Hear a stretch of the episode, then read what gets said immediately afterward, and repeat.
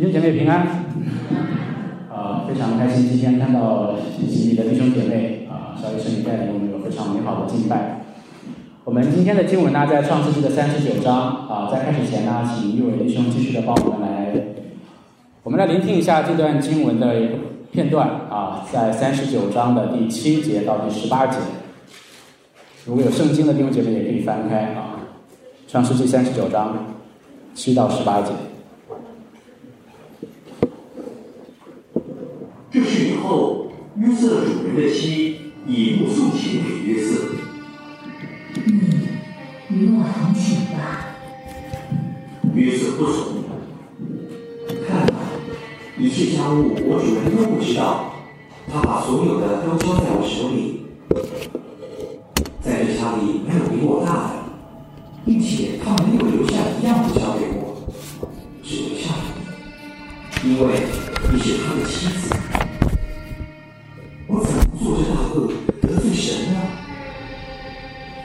后来他天天和约瑟说，约瑟却不听从他，不与他同寝，也不和他在一处。有一天，约瑟进屋里去办事，家中人没有一个在那屋里，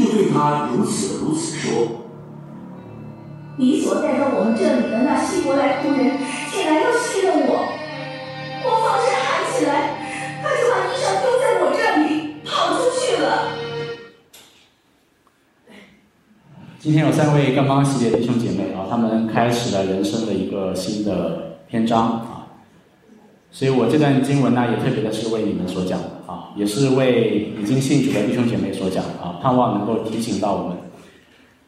呃，上一次我们讲到三十八章的时候，特别的回答一个问题，就是为什么约瑟的故事刚刚开始就中断啊？为什么要穿插进犹犹大的故事？呃，上次也分享说，如果犹大因为这一章里面充满了性描写，而在主日讲台上被冷落，那三十九章我们读过啊，他一定是备受推崇的，因为这章是一个非常正面、积极、励志的故事，啊，非常的具有道德意义啊，道德教育意义。所以在过去很多年里，在很多不同的场合，包括在不同教会的主日讲台上，在福音营，在一些专题的讲座上，听到许多的讲员在传讲这一章，他们会认为这一章是在讲人的道德品格的重要性，或者说如何在职场当中成功的秘诀啊，或者说如何胜过试探等等啊，怎么说呢？这些教导其实都是非常正确的啊。啊，也是很好的提醒。不过很遗憾，这些都不是这一章它真正的信息。也就是说，当时摩西在记录这一章的时候，他绝对不是在告诉以色列人说：“哦，你们的品格非常重要，或者你们进入迦南之后如何在职场上升迁啊，或者说这个如何逃避试探啊。”摩西所要传递的那个最主要的、最核心的信息，并不是上面的任何一个。大家不要误会我的意思啊，我并不是否认说这些教导是不对的啊，因为主题性的教导，你一定要从圣经当中引用一段一些经文啊，去丰富你的讲题。呃，换言之，如果我要来讲这些主题，我也一定会呃使用这一段经文。不过我们首先要明白哦，就这段经文它最重要的，摩西他究竟是要告诉以色列人什么信息啊？这个是最重要的一点。我为什么如此笃定啊？这一章的信息不是刚才的任何一个呢啊，而是耶和华与约瑟同在，也是今天讲到的题目啊。因为大家，如果你回去有兴趣，你可以从三十七章一一直读到五十章啊，整个关于约瑟的这一个长篇的叙事当中，啊，耶和华的名字只出现过九次啊，其中八次就是在这一章里。啊，另外一次就是在第四十九章那边，雅各在年老的时候，他遗嘱当中他提到过一次耶和华。所以九次当中的八次都出现在三十九章里面啊。不但如此呢，在这八次当中有四次啊，都是以这一个标题出现啊，耶和华与他同在，耶和华与约瑟同在啊，出现了四次。很明显，这已经超过了圣经当中一般常见的这种重复的这种次数啊。我们看到过圣经当中有一章里面重复两次的啊，比如在路加福音十五章浪子回头的比喻，对吗？耶稣讲了两次这个死而复活，失而复得啊。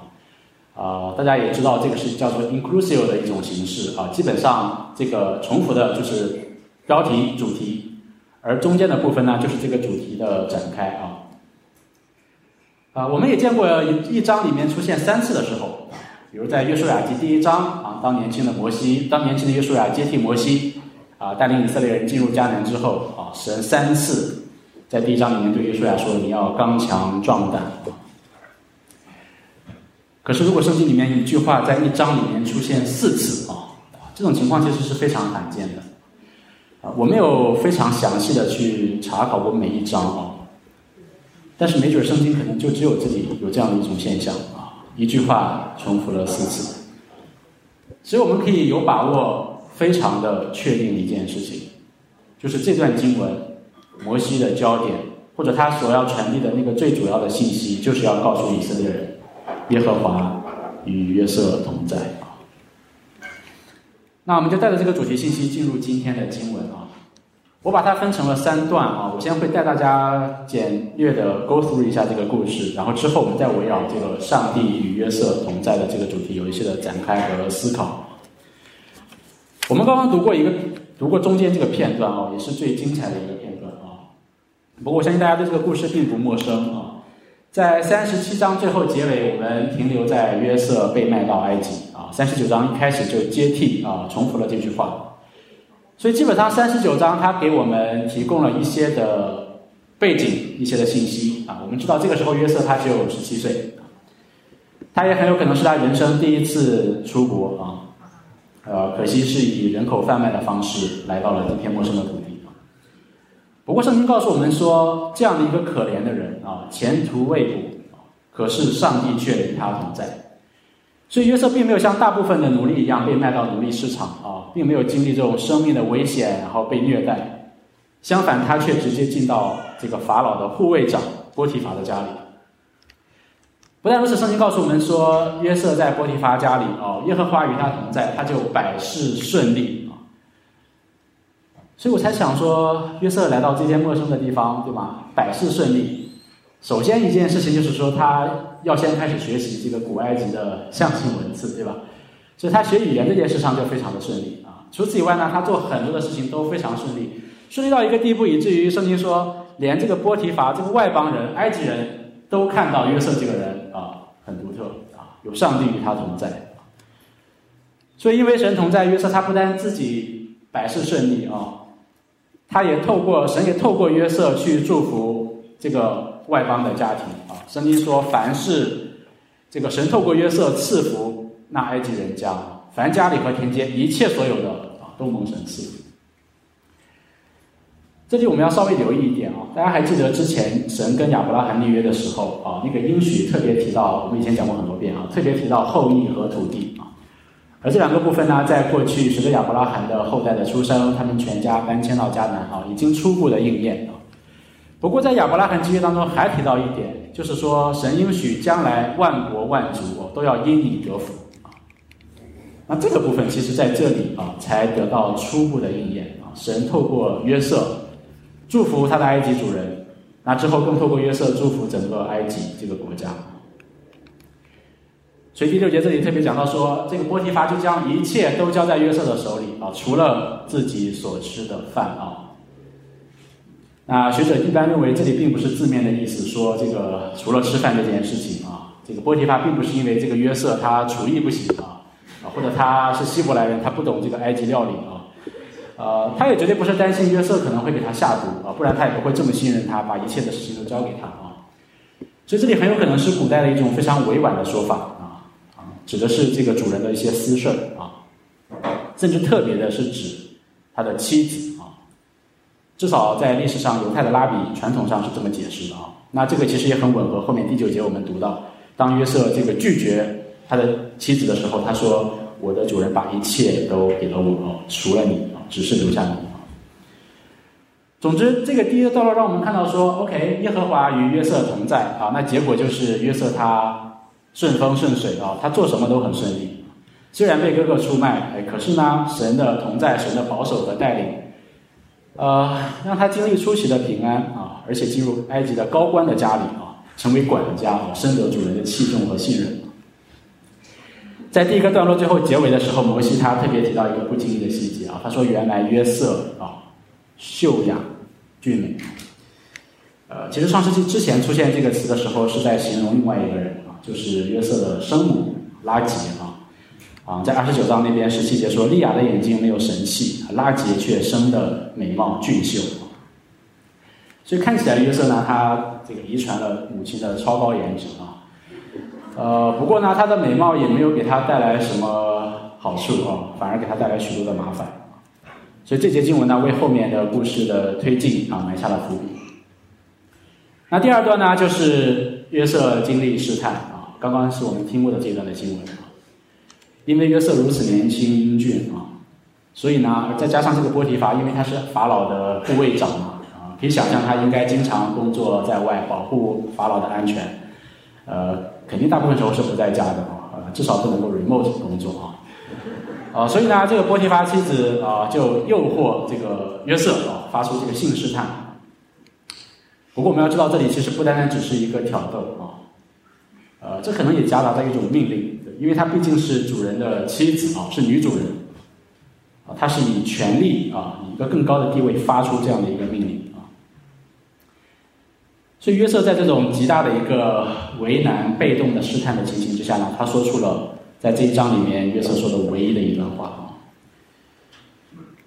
约瑟这里用了三个理由来拒绝女主人的试探啊。首先他说：“我的主人把一切都交在我的手里啊。”所以我不能背叛他啊！我不能背叛主人的信任啊！因为作为一个管家，我最重要的品格就是忠心啊。第二个理由，他说在家里没有比我大的啊，他没有留下一样不给我啊，只是你除了你以外啊，只是留下你啊。换言之，约瑟说：“我虽然掌管一切，但是有一些不是我掌管的，有一些是主人私有的领域啊，是我不可以触碰的。”我不能够侵犯主人婚姻的权利。第三个是最重要的一点，他说我岂能做这事？得罪上帝啊？遗憾的是，约瑟的这种理由并没有去说服改变他的女主人啊。呃，之后圣经说波提乏的妻子仍然每天纠缠约瑟啊，天天勾引他，而约瑟呢也经受住了这样的诱惑啊，意志非常的坚定。直到有一天啊，来到高潮了。这个约瑟进屋做事的时候，家里没有人啊，所以呢，这个女主人就抓住他的衣服，对他说：“你来与我同寝。”啊，再一次的发出这个命令。而那个时候呢，约瑟他也做出了可能在那个情形之下唯一的也是最好的一个选择啊，他就逃离了现场。很显然，约瑟知道他的这种辩解、这种言语已经没有任何的作用，对这个人来讲。呃，他作为下人，更不可能向女主人动手啊，更不可能用强制性的去制服他啊。所以约瑟唯一能做的就是逃离这个环境啊，不要陷入更深的试探当中啊。可惜的是，当约瑟在逃跑的时候，他的外衣外套啊被扯了下来，攥在了这个女主人的手里。那之后呢，这个女主人她的行为就令人大跌眼镜了啊。他见自己的计划没有得逞，对吧？恼羞成怒，可以想象一下啊，那种那种恶人先告状的那种那种嘴脸啊，所以他召集了家里面其他的人来啊，开始一本正经的啊睁眼说瞎话。我们可以基本上我们可以想象出当时这个女主人那种歇斯底里、那种恼羞成怒的那种，对吧？她挥舞着约瑟的衣服说：“你们看，你们看啊，就是我的主人带来的这个希伯来人啊，哇！”这里其实。都已经有这种种族攻击的这种嫌疑啊！这句话千万不能在今天讲啊！呃，别说是一个护卫长的太太，你就是总统，如果你带着种族啊去责备一个人，哇，你可能就被弹劾了啊！至少要公开道歉。所以他说这个希伯来人他来戏弄我啊，戏弄我们啊，他到这里来啊。原文当中这句话他到这里来其实就两个词，一个动词，一个介词啊。啊，那这种组合呢，其实在创世纪三十八章犹大的故事当中出现过五次啊，到我这里来啊，原文当中到我这里来，都是在指与人发生性关系。所以基本上波提乏的太太拿着衣服说：“这个希伯来人他要跟我发生性关系啊，你们快来看啊！”所以呢，我就抓住他的衣服，他就跑了啊！啊，我们都知道这是不实的控告啊。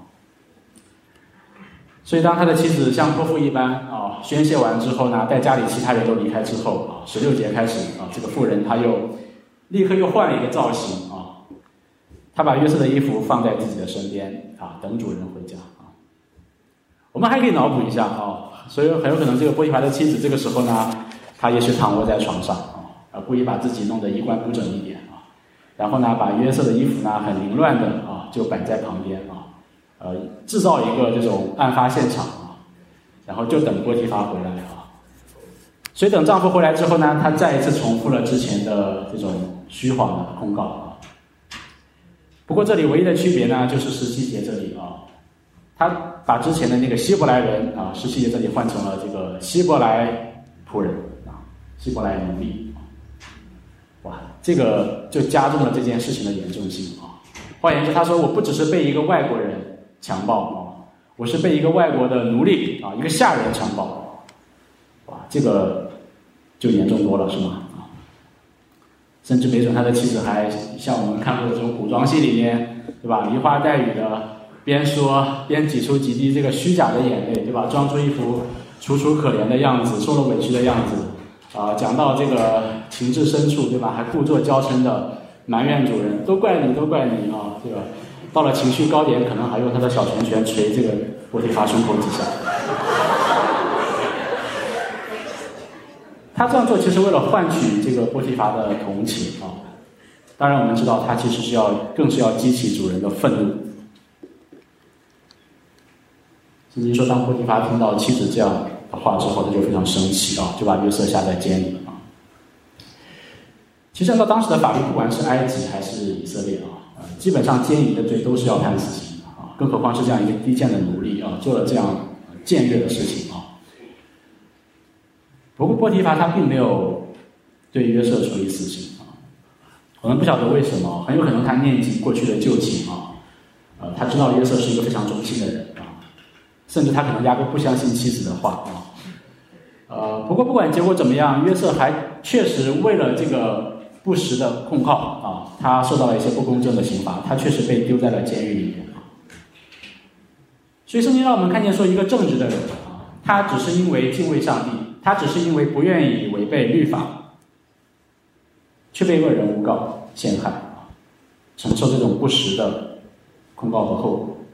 我想，任何一个人读到这里的时候，不管你信主还是不信主，我们一定会有一个疑问，我们一定会为约瑟的遭遇鸣不平啊，甚至会愤怒。我们甚至会质问上帝说：“为什么啊？上帝你在哪里？为什么上帝允许好人遇见坏事呢？”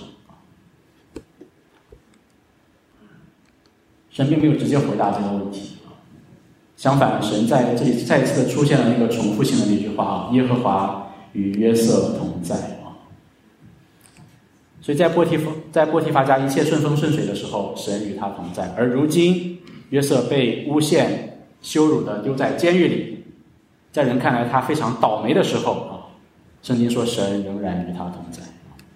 顺境中如此，逆境中也是如此。圣经说，在监狱里，神仍然与他同在，以至于约瑟他所做的一切事情都很顺利，他也再次得到了监狱长的信任啊。所以虽然换了一个环境啊，可是呢，约瑟他却有相似的经历，同样，呃，得到他的主人的信任啊，他做各样的事情都非常的顺利。我想故事到这里就结束了啊。我们到这里其实可以体会摩西他精心的这种编排啊，三七三八三九放在一起啊。那上次我们讲三十八章的时候，我们特别提到说，之所以犹大的故事穿插在约瑟的故事当中，是因为要形成一种对比啊。和之前的对比呢，上次我们讲到，是因为在三七三八里面啊，那两个故事，两个被骗的故事，他们有一一定的相似性，对吗？这个雅各被骗和犹大被骗，呃，并且使用相同的道具啊，都是衣服啊或者衣服的袋子啊和一只山羊。而且两个故事当中呢，这个骗人的一方都要求对方说：“你认一认，是不是你所认识的衣服？”而那个人说：“啊，我认识。”所以，如果三十八章和上一章是为了对比这种相似性啊，那这里我们就看到三十八章和之后这一章呢，就是要呈现一种呃差异性。显然，我们也发现犹大的故事跟约瑟的故事，他们也有惊人的相似啊，可是却是完全截然相反的回应啊。在这两章一开始第一节都特别提到说，犹大和约瑟他们下到埃及，他们下到他的迦南朋友那里去啊。他们不同的是，犹大他是主动的离开他的这个蒙恩立约的家庭，他主动的进到一个外邦的世界，而约瑟却是被动的去到埃及啊。犹大是一个不顺服上帝、不敬畏上帝的人啊，而约瑟则相反啊。犹大他与外族女子，他看到一个迦南的女子就要娶过来和他结婚啊，发生性关系啊。可是约瑟他却主动的与外族的女子分开，前者是在性格上面非常的淫乱，而后者是非常的正直。同样，当犹大跟他的他以为他的儿媳是一个妓女啊，再次跟他发生这种啊不正当的性关系之后，他是施害的一方啊，他违约，他虐待，他控告，甚至要杀害他的儿媳。而约瑟相反，他却是这个关系当中的受害者。同样，犹大他受到女人他的儿媳啊真实的控告，拿着衣服说这是谁的？可是这里呢，约瑟他却受到女人虚假的控告。同样，虽然拿着他的外套啊，可他没有做什么。最后，犹大他确实犯了罪啊，他也认罪，而约瑟他没有犯罪，他也拒绝认罪。在监狱里面，圣经里面没有记载到说约瑟他有任何的为自己的辩解。深渊啊，这在这一章里面是没有的。所以我们可以说，摩西他精心的安排这些故事啊，衔接在一起啊，他就是要教导以色列人一个非常宝贵的真理，就是说，神与约瑟同在，与敬畏他的人同在啊。不管顺境还是逆境，不管是他被欣赏的时候，还是被陷害的时候，不管是他看得见上帝，还是看不见上帝的时候啊，神都与他同在，这是一个千真万确的事实啊。所以我们可以想象一下，说当时摩西在讲这个故事，周围环绕着那些刚刚出埃及要进入迦南的以色列人啊，摩西就是在告诉他们这件事情啊。不管我们的祖先曾经在埃及是兴盛的时候，在约瑟的时代啊，还是之后在埃及为奴的时候，神都是与我们同在的啊啊，或者说，如果创世纪当中有一部分是在被掳时期所写的啊，也是提醒当时的以色列人说，不管我们是在大卫统治之下非常兴旺的时代。还是在今天，可能我们要被掳啊，离开去往巴比伦的时候啊，耶和华都是与我们同在的啊。我们都非常熟悉诗篇二十三篇里面，呃，这这个诗篇对吗？呃，大卫一开始也是说，耶和华是我的牧者，使我安息，使我躺卧，使我不致缺乏啊，啊，就是一个顺境的一个环境。可是之后第四节他又说，我虽然经过死荫的幽谷啊，我也不怕遭害。在一个逆境的环境啊，之后第四节紧接着大卫说：“因为你与我同在啊。”所以我想我的讲道到这里就可以结束了啊。但是我知道弟兄姐妹一定会产生一个延伸性的疑问啊啊，我们一定会想说：“OK，我明白啊，神与我们同在啊，没错，对吧？今天基督徒在地上啊，我们的生活也不是一帆风顺的，我们也有顺境，也有逆境啊。我们在理性上也知道神是与我们同在的啊。”可是问题在于说，约瑟他虽然也经历逆境啊，可是神跟他同在的结果是他即便在逆境当中，他还是很顺利。而现实当中，我们的世界里，神与我们同在，我们不是常常顺利的啊，不是吗？甚至特别是从世俗的角度来讲，啊，我们不是一直都顺利的啊。那么，如果王前你说神与我们同在，我们又不能完全的应用这个约瑟的故事当中字面的意思啊。那今天神跟我们同在究竟意味着什么呢？如果不是意味着说我在世俗的层面上一切顺利，那神跟我同在究竟意味着什么？这是一个非常非常好的问题啊！那这个迫使我们重新回到这段经文啊，去寻找那个答案，去重新捕捉我们刚才可能没有发现的信息。大家不要打瞌睡，我看到有些人已经闭起眼了啊。我希望大家提起精神啊，因为接下来才是今天我讲到当中最精华的部分啊。大家还记得在一开始的时候，这个 inclusive 这个形式啊，首尾两次重复神与约瑟同在，这种形式一出现，我们就知道这是主题。而这个 inclusive 中间的部分啊，受试探的部分，其实才是神与约瑟同在。真正这个信息的展开啊，所以虽然中间这个部分没有这个没有这个标标志性的这个短句啊，但我们知道，即使是在受试探的时候，神仍然是与约瑟同在。从家中到监狱里，每一天时时刻刻，神都是与他同在的啊。大家还记得在试探当中啊，这个约瑟的回应吗？神跟我们同在，在我们受试探的时候啊，约瑟在被试探当中，他的回应啊，他基本上讲了三件事情啊。第一，神把一切，这个主人把一切都给了我啊，他很信任我，我比其他一切人都，我是一人之下万人之上的啊。其次，他说唯独你啊，这是一个界限啊，我是不可以触碰。第三就是我怎么做这件事情？如果我做了，我是得罪上帝的。大家有没有觉得约瑟这里的这个回答啊，呃，有点耳熟？那我不晓得摩西在写这个故事的时候，他脑袋里面是否有思想啊？伊甸园里的故事。但是如果我们对比约瑟这里的回答，他面对的处境，他面对的试探，跟夏娃在伊甸园里所面对的撒旦的试探，我们会发现其实有惊人的相似性啊。因为夏娃当时的处境也是同样，对吗？啊，这个各样的果子你都可以吃啊，你比一切受造之物都高贵，一神之下啊，万受造物之上啊，什么都可以吃，你有非常大的自由，只是啊，有一样分别三个树上的果子你不可以吃。不过夏娃她却选择吃了这个果子。神跟我们同在啊，特别是在我们受试探的时候，是最经历上帝与我们同在的时候啊。所以当时撒旦在试探夏娃的时候啊，夏娃心里面所想的是什么？他想的是说：“OK，神是爱我的，所有的果子我都可以吃，我是非常高贵的，对吧？我有这么大的自由啊，我是有自由意志的。那我为什么不用我的自由去吃那颗禁果呢？那颗果子看起来好诱人啊，神真的说过不可以吃吗？”况且现在神也不在，他就是了。其实约瑟当时的试探也是一样的，对吗？有这么大的自由啊，主人这么的信任我，我比其他一切的佣人都高贵啊。可是我有这么大的权柄，这么大的自由，我为什么不去做啊？我的肉体情欲想做的事情呢？何况主人也不在。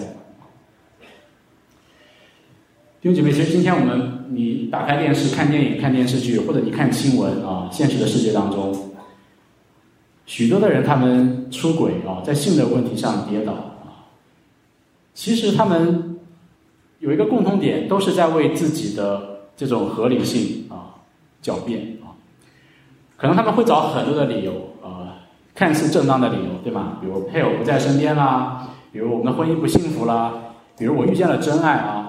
啊，或者肉体跟精神是两回事儿啊，啊，或者说只是尝个新鲜，对吗？不会认真啊，很多很多这种理由啊，其实最后本质都是一样的，就是那个人他在试探的时候，他的潜台词是说，我有我的自由，我的生命我做主，我说了算啊，我要对得起我自己，我不能让我受委屈啊，我可以做任何我想做的事情。然而，圣经里面告诉我们说，真正的自由从来都不是这种放纵的自由，而是约束的自由。甚至就连这位至高的上帝，他有绝对的主权啊，绝对的自由，他尚且不会违背他的属性，不会违背他的意志，仍然是被约束的。所以，弟兄姐妹，自由一定是有一个边界的啊，只有在这个边界的约束和保护之下，你才有自由的可能。当你一旦越过这个边界，你非但没有拥有自由，你反而失去了自由。如果说在伊甸园里面那棵分别善恶树的果子就是边界的话，那在性关系上，婚姻就是边界。约瑟说：“你是主人的妻子啊，你们的婚姻是一条边界，你是在边界的另一端的，我是在这一端的，我不可以逾越这个边界啊，因为这是得罪上帝的。”呃，我想教会有很多的这些年轻弟兄姐妹啊，还单身的啊，或是已经进入婚姻的弟兄姐妹啊，呃，今天正好讲到这里呢，我也想特别的再次的提醒大家啊，啊，在性的这个问题上啊，我们要非常明确神所设立的边界，对你是有好处的，婚姻是这个边界啊，不管你现在已经在婚姻里，还是将来要进入婚姻啊，一定要记得婚姻永远是这个边界啊，在婚姻之外，任何异性。跟你没有半毛钱的关系啊，在婚姻之外和配偶之外的任何人的性关系，都是越界的，都是上帝所恨恶的。在这一点上，我特别感谢当时在国内带领我信主的我的辅导啊，一位美国的宣教士啊啊，当时我和大家的年龄差不多啊，青葱岁月的年纪啊。啊，当时我的辅导他对我说了一句话啊，他说：将来如果你跟一个女生进入一个恋爱的关系，你就同时放弃了。所有其他女孩子的权利啊，就这句话啊，就影响了我一生啊，影响了我当时的恋爱观，影响了我之后的婚姻观啊。啊，这个界限带给我很大的保护啊。我记得有一次，当时我去找他，然后去了他家里，他不在啊啊，他太太在家。然后后来当他回来之后呢，他一脸严肃的告诉我说：“你如果下次来找我，我不在家的话啊，你就在楼下先等我回来，啊，再上去。”所以我当时就觉得，哎呀，这个人怎么这么死心眼儿啊？太小心眼儿了啊！把我当什么人了啊？对我心里面是这个潜台词啊啊！不过我信主多年到现在，我在回想当时这些细节啊，我真的发现啊，这位宣教师他真的是非常有智慧啊，他懂得保护自己啊，懂得保护他的家人啊，甚至他也懂得保护我啊。我们永远不要低估人性的软弱。总之，弟兄姐妹一句话啊。你只有你的配偶跟你是一体的，除此以外，任何人跟你没有关系。别说行动啊，就连任何非分之想，最好都不要有，想都不要想啊。让那条界限清晰的、坚固的啊，时时刻刻的环绕在你的生活里所以弟兄姐妹，神与我们同在，不意味着说我们在地上凡事都很顺利。从世俗的角度来讲。而是说，即便在试探当中，在困难当中，神仍然是与我们同在的。圣经当中从来没有告诉我们说，我们跟随耶稣、信了基督啊，一帆风顺。啊，特别是今天新新新信主的弟兄姐妹，或许你正处在一个人生的高光时刻啊，你百事顺利，所以你决定信主啊。呃，可是我要告诉你说，很有可能很快 你就会经历人生的不顺利啊。啊，撒旦开始去试探你，去攻击你啊！神没有允许说我们一帆风顺，相反，耶稣告诉我们说，因着我们的信仰，我们在地上常常可能是不顺利的啊！世界是厌弃我们的，是不喜欢我们的，我们常常可能要为十架受苦。可是圣经说，神与我们同在，因为即便在我们受苦的时候，即便在我们被冤枉的时候，在我们软弱、跌倒啊啊，甚至背逆啊，远离上帝的时候。圣经说，神仍然与我们同在。当然，软弱不一定只是试探，不一定只是性方面的啊。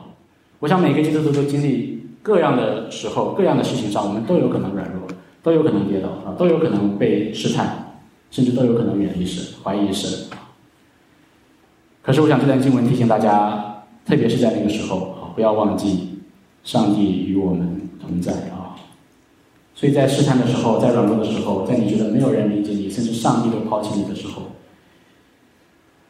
告诉自己说：我们不是单枪匹马啊，我们不是一个人在面对啊，而是上帝与我们同在啊。特别是在我们受试探的时候，希伯来书二章十八节说：他耶稣基督自己既然被试探而受苦，就能搭救被试探的人。所以，上帝跟我们同在，上帝也为我们。征战，并且已经得胜！我们一定要把这个真理牢牢的放在自己生命当中。神与我们同在，神为我们征战，并且已经得胜啊！这就是福音的内容，这就是我们的好消息这才是我们信他之人真正的祝福啊！超越这个地上世俗的祝福啊！啊，很感恩今天肖医生带我们唱这首诗歌啊啊，我觉得真是圣灵的感动啊！我在准备讲到的时候，我也想到这段经文啊，因为我觉得它特别的贴切，信徒在试探当中的需要啊。将来如果我们再遇见试探，无论是怎样的试探啊，如果我们软弱跌倒，特别是当撒旦在那个环境下借着各样的这种控告去离间我们跟上帝的关系，去控告我们。去给我们定罪的时候啊，我的建议就是打开圣经罗马书第八章啊，然后用这段经文大声的去怼啊，去回击撒旦的控告，我想最后我们一起起立，我们用这段经文来结束啊，愿这段经文作为我们的祷告。罗马书八章三十一节到三十九节，我们一起大声的来读。特别是如果你在软弱当中，大声的宣告，向仇敌宣告，基督已经得胜。来，一起。既是这样，还有什么说的呢？神若帮助我们，谁能抵挡我们呢？神既不爱惜自己的儿子，为我们众人舍了，岂不也把万物和他一同白白的赐给我们吗？谁能控告神所拣选的人呢？有神称他们为义的，谁能定他们的罪呢？有基督耶稣已经死了，而且从死里复活，现今在神的右边，也替我们祈求。是我们与基督的爱合成呢？难道是患难吗？是困苦吗？是逼迫吗？是饥饿吗？是赤身肉体吗？是危险吗？是刀剑吗？如今上所记。我们为你的缘故，终日被杀，人看我们如将宰羊。然而，靠着爱我们的主，在这一切的事上已经得胜有余了。因为我深信，无论是死是生，是天使，是掌权的，是有能的，是现在的事，是将来的事，是高处的，是低处的，是别的受造之物，都不能叫我们与神的爱隔绝。这爱是在我们的主基督耶稣里。阿门。大家请坐。